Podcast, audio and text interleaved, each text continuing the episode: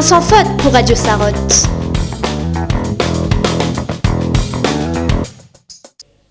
Bonjour, aujourd'hui Loris et moi nous allons parler des mangas. On va commencer par des petites précisions concernant l'histoire du manga. Le terme manga est né pour la première fois sous le pinceau d'Okuzai, grand maître d'estampes japonaises, servi pour désigner ses dessins et croquis rapides.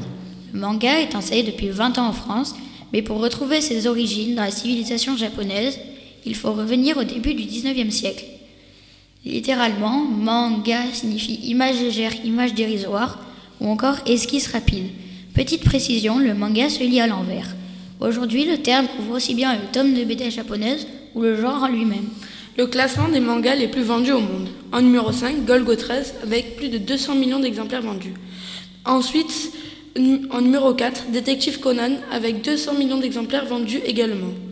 En numéro 3, arrive Naruto avec plus de 235 millions d'exemplaires vendus. En numéro 2, Dragon Ball avec 361 millions d'exemplaires vendus. Et en numéro 1, One Piece avec 445 millions d'exemplaires vendus. Puis, un petit résumé du manga le plus vendu au monde. One Piece raconte l'aventure de Luffy, un jeune garçon qui a le pouvoir d'être un homme élastique, un homme caoutchouc, après avoir mangé le fruit d'un démon. Désireux de devenir le roi des pirates et de trouver le One Piece, un trésor que l'ancien roi des pirates a laissé sur une île inconnue des cartes. Pour réussir son pari, Luffy dispose de nombreuses cartes. Nous vous conseillons fortement de lire des mangas, c'est un tout nouvel univers auquel vous pourrez accrocher.